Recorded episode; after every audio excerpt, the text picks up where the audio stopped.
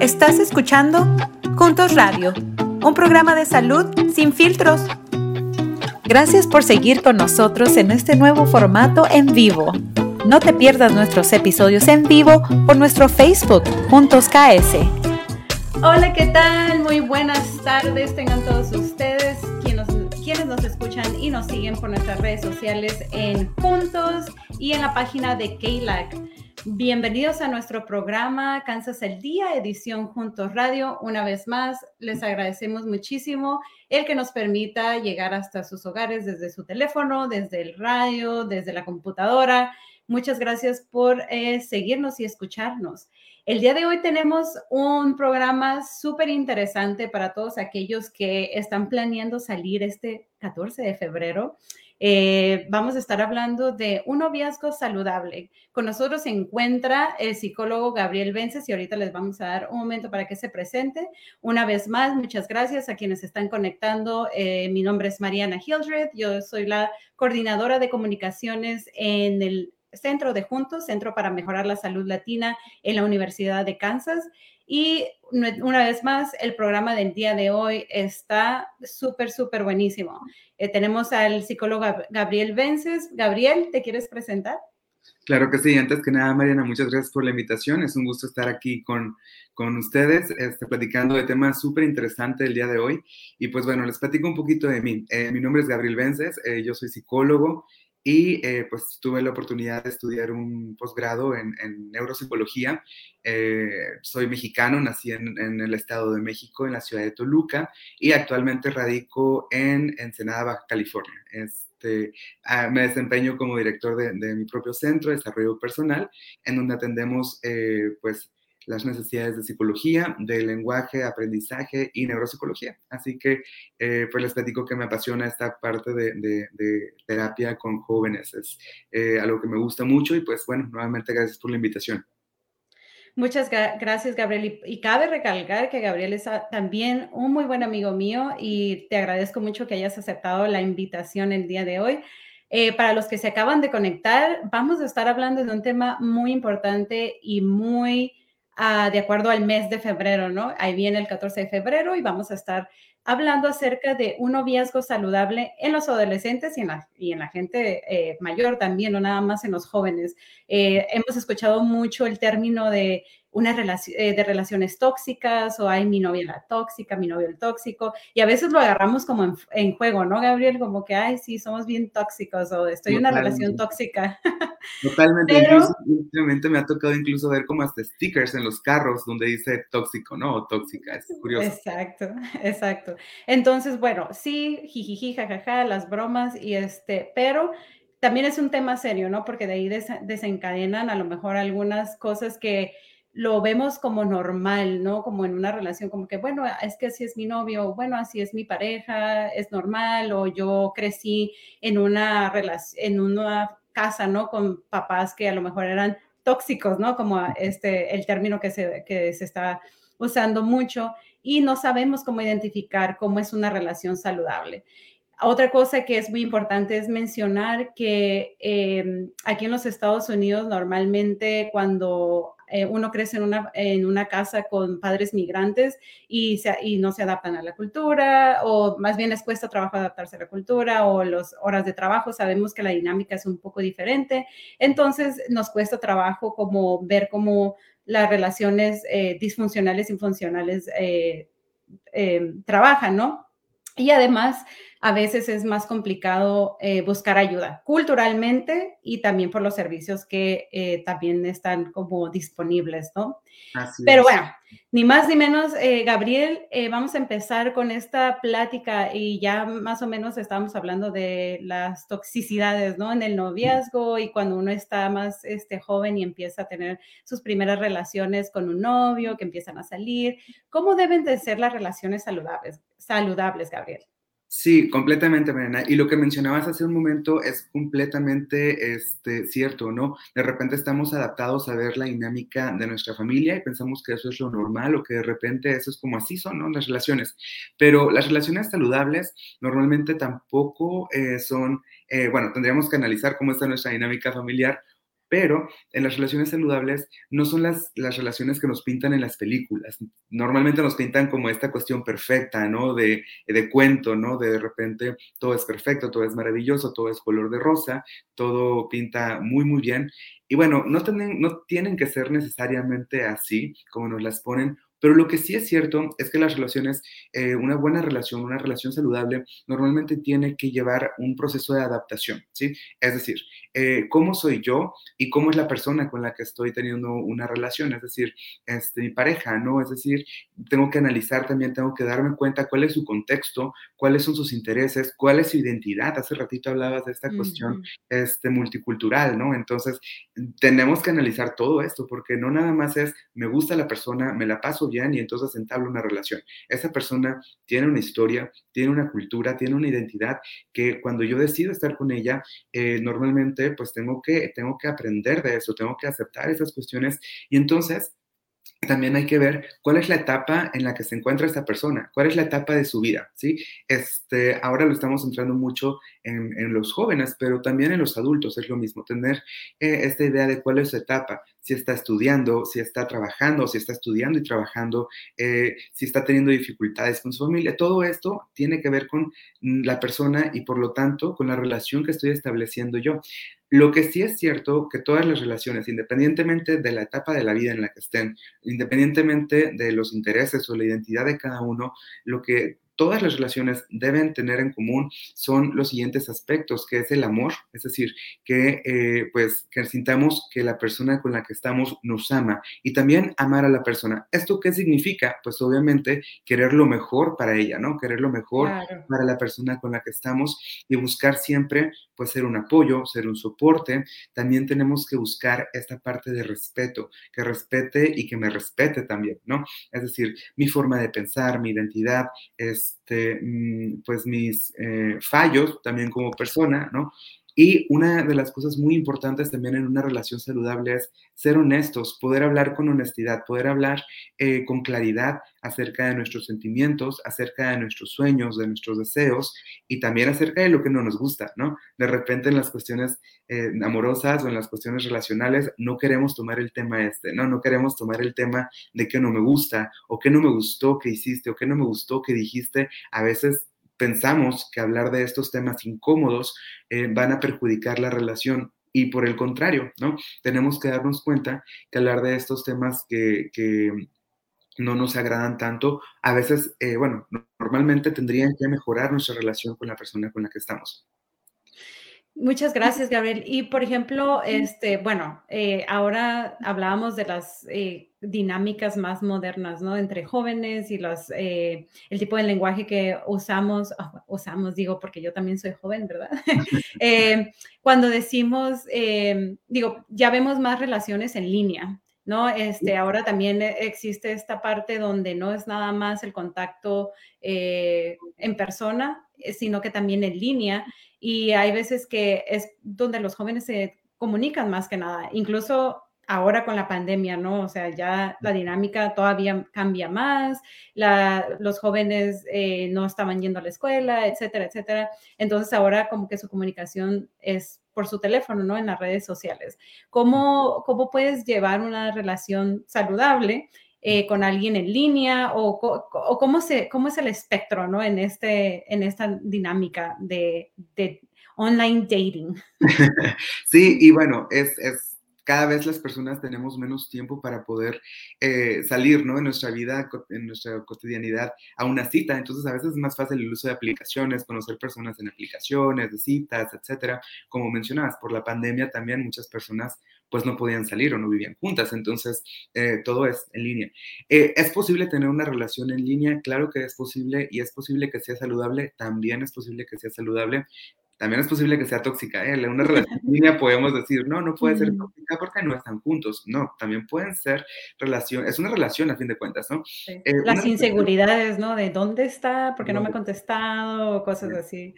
está en línea, pero no me habla. Eh, es que ya agregó a una persona nueva a su, eh, a su red social, ya le escribieron, ya le dieron mucho. Estalqueando, ¿no? Exactamente. Entonces, se puede convertir en una situación eh, bastante, eh, pues, tóxica en el sentido de que tenemos como esa libertad, como esa ventana abierta todo el tiempo en nuestro teléfono, pues, ¿no? Entonces, hay que tener mucho cuidado con esto, pero también una relación en línea puede ser una relación eh, muy bonita en el sentido de que podemos tener este acompañamiento, podemos tener esta comunicación saludable, es decir, alguien con quien hablar, alguien con quien sentirnos entendidos, alguien con quien sentirnos, pues, también amados, ¿no? Y por otro lado, aquí también es muy importante que tanto en relaciones en línea, como en relaciones eh, pues presenciales, ¿no? Podamos tener eh, algunas cosas súper, súper claras, es decir, marcar nuestros límites. ¿Qué espero yo de la relación? ¿Qué esperas tú de la relación? ¿Qué queremos lograr juntos? ¿sí?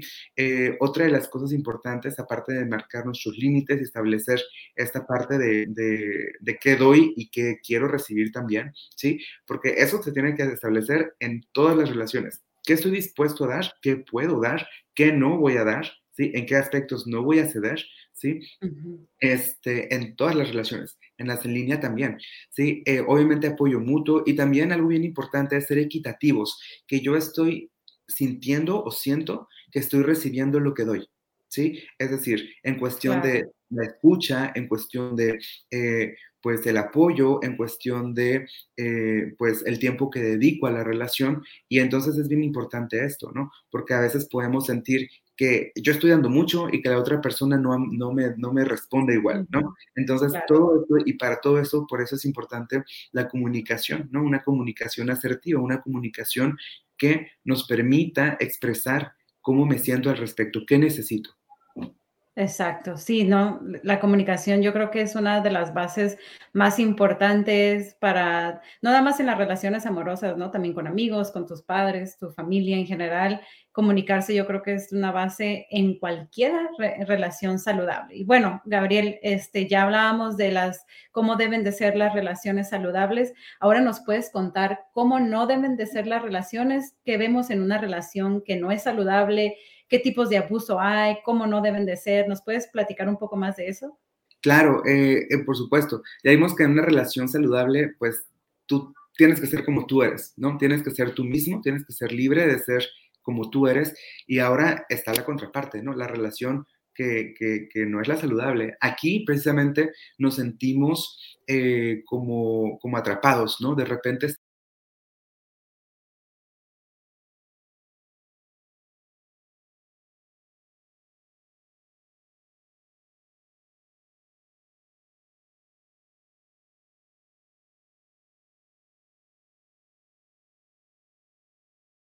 puede darse en diferentes áreas. La violencia puede ser este, desde una cuestión física, que es lo que identificamos casi siempre, ¿no? Como violencia, luego, luego identificamos el golpe, ¿no? O el grito, este, el insulto, esto es violencia, ¿no? Entonces la violencia física es, por supuesto, los golpes, jaloneos, ¿no? De repente forcejeos, empujones, ¿sí? Esto es violencia física. Pensamos que violencia es un golpe gigante que me mandó al hospital. No, violencia también es un empujón, violencia también es un jalón de cabello, violencia también es este, eh, un apretón de mano eh, o en el brazo o antebrazo que me lastima, ¿sí? Y que no está eh, consentido, que no es consentido, ¿sí? También está la violencia sexual, que no es únicamente una violación, la violencia sexual es también, pues, eh, presionarte o, obligarte a ver contenido que tú no quieres ver, eh, obligarte a, tocamientos o caricias que tú no estás consintiendo y que no son cómodos para ti, que no aceptas. Eso es violencia también. Y en el noviazgo y en el matrimonio también es violencia. Ojo, ¿eh? Porque de repente podemos pensar, bueno, pero es mi novia, o es mi novio, o es mi esposa, o es mi esposo. Pues tendría que ceder, ¿no? Tendría que querer porque ya estamos juntos. No necesariamente. Podemos no querer tener contacto físico con nuestra pareja y es completamente válido, ¿sí? Eh, vamos a hablar de consentimiento más adelante, ¿no? Pero esto es importante. Eh, ¿Cómo no debe ser una relación? Eh, una relación no tiene que minimizar mis necesidades. Es decir, que yo plantee qué es lo que quiero, qué es lo que necesito, ¿sabes? Mm. Necesito estudiar, necesito ir al gimnasio, necesito tener un tiempo para mí solo, necesito ir con mi familia, necesito ¿Qué necesito yo? ¿Sí? Como persona. Acuérdate, pues que todos somos individuales, ¿sí? Aún en una relación, claro. Pues, yo soy un ser individual y también tú. Entonces, tenemos cada quien que respetar esa parte. La persona que minimiza mis necesidades, ay, pero si ya fuiste apenas, ¿no? Ay, pero parece que todo el tiempo quieres estar ahí. Ah, pero si el gimnasio yo no veo que te esté funcionando mucho. Ah, pero Claro. ¿para qué si yo te veo igual? Ah, pero todo este tipo de cosas. Ah, pero si tus amigos son, eh, pues, eh, no te ayudan para nada, ¿no? Me explico, todo esto, esto no debemos permitirlo, ¿sí? Eh, una de las cosas también que podemos identificar en una relación tóxica, una relación negativa, es también que se aprovechen eh, de lo que saben de nosotros, ¿no? Es decir, pues una relación compartimos secretos, compartimos pensamientos, compartimos sueños, entonces que la persona con la que estamos se burle de nuestros sueños o nos diga, voy a decir esto a tal persona, o si sigues así, voy a contarles esta parte, ¿no? O voy a mostrar esto, este contenido. ¿Me explico esto? Pues definitivamente es violencia. Muchas veces eh, en una relación eh, eh, pues tóxica existe la, la, coerción, ¿no? O la manipulación. Mm. Si no haces lo que yo digo, entonces viene la consecuencia, te amenazo, ¿sí? Las esto, amenazas, claro. Esto es propio de una relación abusiva y tóxica, ¿no? Otra de las cosas también es que nos hagan sentir culpables, es decir, que siempre que tenemos una discusión o un desacuerdo, la persona que tiene la culpa pues soy yo, ¿no? O sea, que me culpan a mí, ¿sabes qué? Es que tú me provocaste, es que tú eres quien no tienes razón, es que tú provocas estas situaciones, es que tú, y que nos genere culpa, ¿no? Que nos genere culpa, culpa, culpa, ¿no? Y también miedo, ¿no? En algún momento, este, sentir miedo de dar nuestra opinión, sentir miedo de no querer ir en, en, en contra, en contra o, o, o, no dar nuestro punto de vista acerca de un tema. También esto es típico de una relación abusiva, ¿no? Una relación tóxica. Una de las cosas que podríamos identificar también es que me quieren cambiar o que me quieren controlar, ¿no? Uh -huh. No vayas, no vayas, no, Claro. no, no termina esta relación, mejor ya no hables con esta amiga, mejor no te vistas así, mejor este, toda esta parte, ¿no? Mejor... Como toda la mani- manipulación, básicamente, ¿no? El decir como que no, y lo mencionabas tú muy, muy importante, Gabriel, como el, al momento de decir eh, que pierdes tu individualidad, como, ah, ya no me siento como soy yo y siento que estoy haciendo todo lo que la otra persona me está diciendo. Y a lo mejor no nos damos cuenta, ¿no? De que eso está pasando, eh, de que me están manipulando, me están amenazando o el abuso violento, sexual o emocional. Y nos puedes hablar de esas señales de abuso en el noviazgo, o sea, que pasan exactamente, que dices, ¿sabes qué? Eh, creo, ¿no? Que, que, me estoy dando cuenta que a lo mejor eh, sí me está amenazando, creo que sí me está manipulando. Eh, a lo mejor hay discusiones constantes o hay otro tipo de comportamiento. ¿Cuáles serían como esas señales para decir, oh, ¿sabes qué? Algo, red flag, ¿no? Es el otro, el otro término que, que se está escuchando ahorita, toxicidad, red flag, la tóxica, este, bueno, ¿qué, qué, qué sería como esa bandera roja?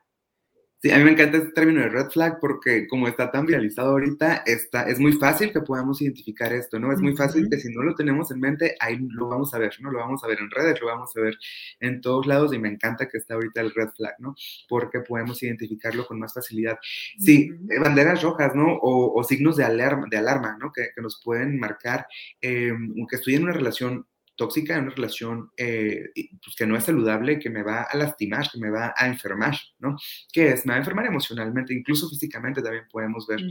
este, algunas cuestiones, ¿no? Sí, discusiones constantes, ¿sí? Acuérdate, Mariana, que una relación este, con, con alguien es, se establece para pasar a, a, estar en un mejor estado, ¿no? Es decir, para pasar un mejor momento, para poder disfrutar de mi tiempo con alguien, para poder disfrutar de mi compañía con alguien, para sentirme apoyado, para sentir que me, que me aman, ¿no? Para sentir que puedo hacer más cosas, que puedo hacer un equipo, ¿no?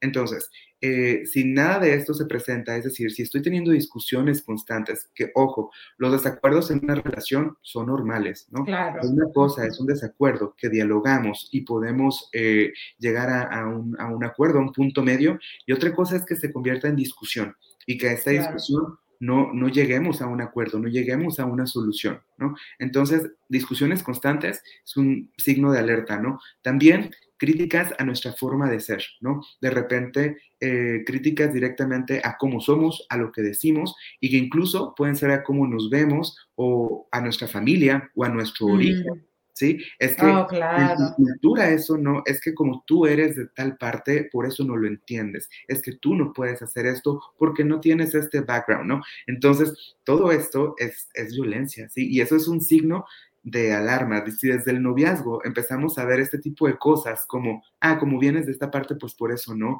Ah, es que no entiendes por mm. qué entonces esto.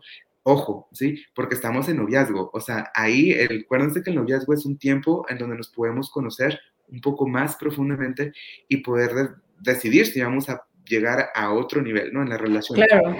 Eh, no, y aparte es el momento en donde uno tiene que quedar bien o quiere quedar bien, ¿no? De que, ay, pues ando muy buena onda, pero imagínate si empiezan con esos red flags desde el principio, entonces uno tiene que prestar mucha atención, mucho ojo, kinky, mucho ojo. Y nada más, Gabriel, quiero recordarles a la audiencia que estamos hablando de un tema súper, súper interesante y me encanta todo lo que estás diciendo y esperemos que quienes, quienes nos están viendo este, tengan la oportunidad de hacer preguntas, déjenosla en un comentario aquí en, el, en Facebook, eh, nos acompaña con nosotros el psicólogo y maestro Gabriel Vences y él está para responderles cualquier, cualquier duda, cualquier pregunta que tengan acerca de cómo son las relaciones saludables, si te encuentras en alguna situación de una relación tóxica o abusiva, este, tenemos muchos eh, recursos para ustedes, eh, vamos a compartirlos y también nos pueden mandar un mensaje privado si no quieren dejarlo en un comentario y aquí en el Centro de Juntos estamos siempre a su disposición para ayudarlos.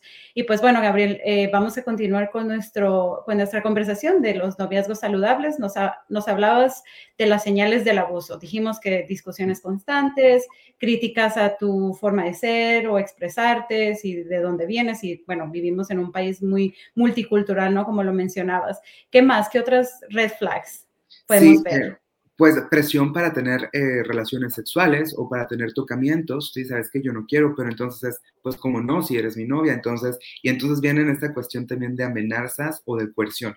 Si tú no lo haces, yo voy a buscar a alguien más, ¿no? Y no nada más en un plano eh, de, contacto físico o sexual, también en un plano de, si tú me dejas, yo voy a hacer esto, ¿no? Si mm. tú me dejaras, yo eh, pues voy, a, voy a, atentar contra mí, ¿no? O si tú me dejas, voy a atentar contra ti, ¿no? O si tú me dejas, yo voy a mandar esta, eh, este contenido que tenemos juntos a miles de personas, ¿no? Entonces, esta parte de amenaza o de coerción, ¿sí? Eh, intimidación, que nos hagan sentir eh, pues intimidados, que nos den, que nos den miedo, sí, que nos dé miedo expresarnos, que nos dé miedo ser nosotros mismos, que nos aíslen. Es decir, ¿sabes qué? Ya no vayas con estos amigos, mejor quédate. ¿Sabes qué? No vayas con tu familia. Eh, eh, ¿Sabes qué? A tu tío no le caigo bien, ya no le hables. ¿Sabes qué? Este, tu equipo de, de deporte deportivo no me gustas, mejor deja de hacerlo. Entonces, que nos empiece a aislar, ¿sí? Eso es un signo de, también de alerta. Ojo si la persona con la que tienes un, una relación de noviazgo te quiere todo el tiempo para ella o para él, ¿sí? Ojo, ¿por qué? Porque... Sí, porque luego uno dice, qué romántico, ¿no? Me quiero mucho, pero wow, no, sí puede ser algo muy tóxico, ¿no? Sí, porque después te pierdes a ti mismo, pierdes tu individualidad y después todo tu mundo ya no eres tú, ya es el mundo de los dos, ¿no? Entonces, no, mucho cuidado con eso. Eh, que nos haga sentir culpa, ¿no? Culpa, eh, aunque se equivocó, cometió un error eh, en, alguna situación, nunca se disculpa, ¿sí? No pide perdón, no se disculpa mm. y continúa haciendo lo que nos dijo que no iba a hacer o continúa haciendo lo que le pedimos que, que parara o que no hiciera porque nos lastima. También, ojo, porque una persona que, eh, con, la que con la que tenemos una relación tóxica no va a respetar mis límites, ¿sí? Si yo le digo, me, quiero dormir a, la, cierta hora, presiona para que me duerma más tarde. Si yo le digo, ¿sabes qué? No quiero que vayamos este día, presiona para que vayamos ese día. Si digo, ¿sabes qué? ¿Sabes? Todas estas situaciones eh, es importante ver. Cuando yo marco límites, no los respeta, es decir, no me permite ¿sí? decir con qué no estoy de acuerdo o qué no quiero hacer. Todo el tiempo parece que tengo que hacer lo que esa persona quiere, ¿no? Y obviamente todo va disfrazado con la parte de es que yo te amo tanto, ¿no? Es que yo te quiero tanto que no puedo vivir sin ti, te quiero tanto que no quiero que estés con nadie más. Ojo con eso. Sí, no, esas son muy buenas este, notas que vamos a estar tomando aquí para darnos cuenta de cuando alguien está siendo abusivo con nosotros en una relación. Gabriel, tenemos una pregunta de la audiencia. Mariana Ramírez nos pregunta, ¿cuáles son algunos signos que pueden reconocer los papás como indicio de que los hijos adolescentes están experimentando, experimentando violencia, uh, violencia en su relación? Y si ya están en esta situación, ¿cómo apoyarlos? Ok, eh, algunos indicios que podemos identificar justamente son estos. Podemos encontrar que nuestros eh, adolescentes están con, bueno, de por sí ya tenemos el adolescente con cambios de humor o con algunas situaciones de altibajos, pero los vemos más tristes de lo normal, ¿sí? Porque recordemos que el adolescente se involucra emocionalmente muy fuerte, hace estos, eh, estos bondings como muy, muy profundos y de repente puede basar su, su, existencia en ese momento en la relación de noviazgo. ¿Cómo identificamos? Los vemos más tristes de lo normal, eh, mm. los vemos mucho tiempo al teléfono, más del, más del que, que normalmente pasan, eh, normalmente se están aislando mucho, normalmente los vemos más irritables también y posiblemente están en algún punto pues dejando de pasar tiempo con la familia, dejando de hacer algunas actividades que normalmente disfrutaba hacer. Este, y también vamos a ver que están muy preocupados por su apariencia, por su físico, de repente empiezan a cambiar esta o, a tener una percepción falsa de, de, ellos mismos, ¿sí? Y cuando están en una relación violenta, ya sea física, pues podemos ver marcas, ¿no? Podemos ver signos de violencia en su cuerpo, podemos ver algunas marcas, podemos ver también este, algunas reacciones como eh, procurar eh, aislarse de la familia, aislarse del, del, resto de las personas y enfocar toda su atención 100% en su relación de, de pareja. Eh, ¿Cómo los podemos apoyar? Es importante que nos acerquemos y hablemos con ellos, es importante que tengamos este tiempo de acompañamiento y como sugerencia para los papás es que no se acerquen en este plan de, de juzgar, ¿no? O de yo te voy a decir que está bien y que está mal. No, es importante que no nos acerquemos desde esta postura, porque si nos acercamos desde esta postura, los jóvenes lo que van a hacer es retirarse. ¿Por qué? Porque ellos no quieren un juicio, ellos no quieren que, un sermón, ¿no? Quieren alguien con quien puedan contar, quieren alguien con quien pueden hablar, quieren alguien con quien puedan eh, desahogarse y a veces es todo lo que requieren, desahogarse. Eh, otra de las cosas importantes es que los escuchemos escuchar. Es un ejercicio que podemos hacer con los hijos, escucharlos eh, sin juzgar, ¿no? Y cuando ellos terminen de hablar, entonces darles una opinión, ¿sí? una opinión basada en, obviamente, su propio bienestar. ¿Cómo te sientes tú? ¿Cómo te hace sentir esta situación que estás viviendo? No un, porque como papás o como amigos a veces decimos, es que déjalo, no te conviene, es que es malísimo para ti, es que... En mis tiempos o algo así, ¿no? Si a mí me hubiera hecho lo que tú, lo que te hizo a ti, yo hubiera hecho esto. No, vamos a, a, a llevar a nuestro hijo, a nuestra hija, a nuestro amigo, a nuestra amiga a conciencia, es decir, ¿cómo te sientes tú con esta situación? ¿Crees que tú mereces que te trate de esta manera? ¿Crees que tú, eh, eh, pues, eh, pues tendrías que haber perdido a tus amigos, a estas personas, esto, ¿sabes? ¿Crees que esto está bien para ti? ¿Tú crees que eso es, saludable? ¿Es lo que tú quieres para ti? Entonces vamos a partir de ahí, ¿no? Vamos a partir de la persona, no de lo que yo haría, no de lo que yo pienso, no de lo que ¿sabes? Vamos a ir acompañando, es acompañando, ¿sí? Eh, y vamos a dejar que la persona, nuestro adolescente, pueda tomar la decisión, obviamente acompañado, obviamente con orientación y con apoyo. Ahora, también a, lo mejor como papás a veces no estamos listos o no sabemos cómo hacer frente a ciertas situaciones. Acuérdense que hay también muchísimos especialistas que a, esto nos dedicamos, nos, nos dedicamos a apoyar a la familia, nos dedicamos a apoyar a los jóvenes para poder resolver estas situaciones y hay muchísimos recursos además, ¿no? Entonces, eh, creo que eso podría ser eh, algo que, que, respondería a la pregunta que nos hacen. Muchas gracias, gracias, Gabriel. Y, por ejemplo, uno como, como hijo, ¿no? Como joven, ¿cómo me acerco a pedir ayuda? Y, o sea, incluyendo a papás, mencionabas, existen los profesionales, ¿no? Los psicólogos, este, eh, ¿cómo yo si yo estoy en una situación, ¿no? En una relación abusiva, ¿cuáles son mis pasos para decir, a lo mejor no son pasos, ¿no? Pero cuál es como tu consejo, ¿no? Para buscar ayuda, con, con a lo mejor con amigos, con familia, con quien más confianza uno le tenga.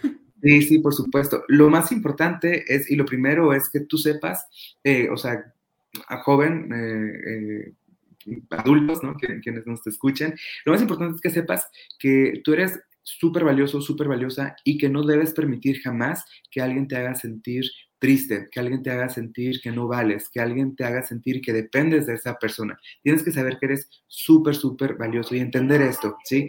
También tienes que entender que eh, no es tu culpa. Si has estado en una relación así, no es culpa tuya. Eh, todos podemos llegar a caer en algo así. Entonces, vamos a quitarnos la vergüenza, vamos a quitarnos la culpa y vamos a acercarnos con alguien pidiéndole que nos escuche, ¿sí? ¿Sabes qué? Tengo algo que contarte y me gustaría que me escucharas y que no me juzgues. Solamente escúchame y, y ayúdame porque estoy acudiendo a ti para pedirte apoyo, ¿sí? No para, no para sentirme peor de lo que ya me siento, ¿no? Entonces, recordemos que en este caso, para los jóvenes que se acercan con sus padres, es esto, quiero contarte esto y estoy abriendo mi corazón, estoy abriendo mi confianza, estoy abriendo una situación porque creo que me puedes apoyar. Entonces, de esta situación yo, depende mucho que yo pueda contarte más cosas adelante, ¿sí? Entonces, por favor, solo escúchame, ¿sí?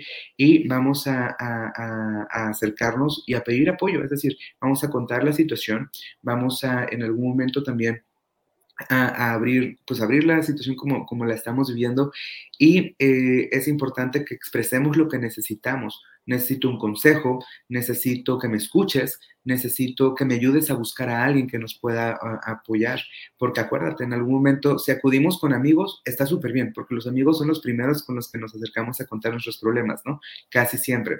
Pero hay que saber, nuestros amigos posiblemente saben exactamente lo mismo que nosotros, posiblemente tienen la misma experiencia que tú, ¿no? Y a lo mejor no nos pueden ser de gran ayuda, nos pueden escuchar, por supuesto, pero también en ese sentido para los jóvenes eh, siempre hay a la mano un orientador en la escuela, una persona, un adulto que esté de confianza, una, un tío, una amiga, los mismos padres de, los amigos que nos pueden ayudar, ¿sí? Entonces, siempre debes saber que va a haber alguien, alguien, alguien dispuesto a ayudarte y siempre va a haber alguien que te, que te tienda la mano y que esté para ti, ¿no? Hay muchos recursos en Internet, hay muchos recursos en línea, hay muchos especialistas y hay líneas a donde nos podemos comunicar y pedir apoyo también. Y hay que, hay que hacer uso de esto. Muchísimas gracias, Gabriel. Bueno, ya hablamos de cómo deben de ser las relaciones saludables, qué hacer, cómo buscar ayuda. Si eres padre y nos estás escuchando y viste algunos de estos señales o red flags, ¿no? Como decimos, este, en tus hijos, eh, acércate, habla con ellos. Yo creo que ese es un buen consejo. También, Gabriel, nos hablabas que la comunicación es muy importante y no nada más en una relación de pareja, pero la comunicación, el respeto, el escucharnos, el no dejar de ser nosotros mismos, creo que fueron unos de los puntos muy importantes y que yo me quedo muy, muy, muy adentro de lo que dijiste, Gabriel. Tenemos una pregunta más eh, de la audiencia. Y Margarita nos pregunta, ¿es la infidelidad frecuente una forma de abuso emocional y el infiel no pide disculpas, sino que culpabiliza a la otra persona? Completamente. Eh, recuerda que la infidelidad no puede ser tu culpa, ¿sí? En algún momento hay, cierta corresponsabilidad, porque es cierto, cuando hay una situación de pareja, eh, pues tenemos que hablarlo, pero una situación de infidelidad es eh, en algún momento no darte el valor que tú tienes como pareja, no darte tu lugar como, como, como, como, pues sí, como pareja, ¿no? Como en este caso, eh, como mujer, ¿no? Eh, no darte ese espacio, ese valor, ¿sí? Entonces, alguien que te es infiel constantemente no te está dando el valor que tú mereces, no está dándote esa posición de pareja que tú tienes, ¿sí? Eh, entonces, sí, es una forma de abuso emocional completamente, porque entonces obviamente hay un dolor, obviamente te lastima y de, de repente pues culparte, ¿no? A ti pues definitivamente esta persona no está aceptando que está cometiendo un error, no está aceptando que posiblemente requiere ayuda, ¿no? Porque esto no es culpa tuya, definitivamente cuando alguien te es infiel, no es tu culpa. Cuando alguien te es infiel, es una persona tomando una decisión de no respetar acuerdos, ¿sí? Y en su momento, pues, eh, cuando te culpabiliza, justamente es para eso, para no enfrentar, este, pues que cometió un error, ¿no? Y lo más práctico, lo más fácil es culparte a ti, exactamente, y no enfrentar que yo soy responsable y que quien está fallando es la persona infiel, ¿no? No tú. Sí, definitivamente es una forma de, uso emocional. Este, y definitivamente yo te recomendaría también, si tienes estás pasando por una situación de este tipo, que tomas asesoría porque no, no, no deberías estar en una relación así, no mereces una relación así. Mereces una relación de amor completo para ti, no dividido, no a medias, no infiel. Claro.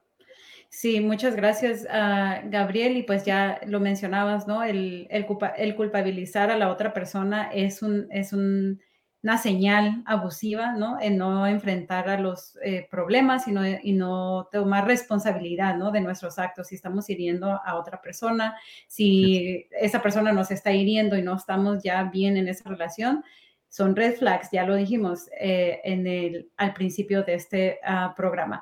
Muchísimas gracias, Gabriel, y a todos los que nos escucharon este, en este programa de Kansas al Día, edición junto radio. Eh, podemos pasar horas hablando de este tema. Eh, yo creo que vamos a tener una segunda parte por ahí, eh, pero este, ya se nos acabó el tiempo. Muchísimas gracias, Gabriel. tenemos algunos recursos que compartir con nuestra audiencia, con nuestros jóvenes, a nuestros padres que nos hacían las preguntas de cómo ayudar a nuestros hijos. Si pensamos que están en una relación tóxica. Los invitamos a eh, ir a esta página de internet, es www.español, eh.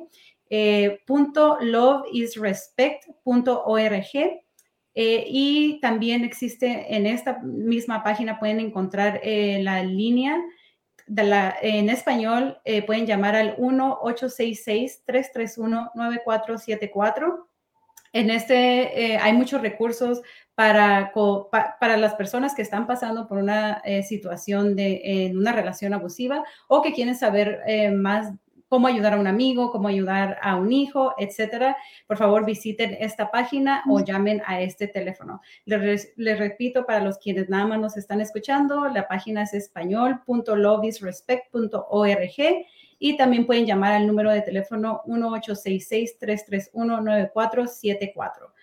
Eh, bueno, ah, esto ha sido todo por esta noche. Muchas gracias por dejarnos entrar en sus hogares el día de hoy en, Kansas al Día Edición Junto Radio. Mi nombre es Mariana Hildred y pues nos vemos hasta la próxima. Muchísimas gracias, Gabriel. Gracias, Mariana, a ti por la invitación. Gracias a todos por escucharnos.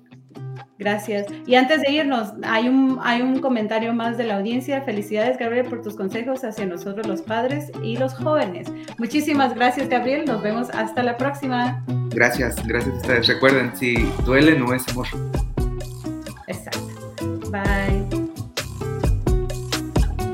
Puedes encontrarnos en nuestras redes sociales como Juntos KS.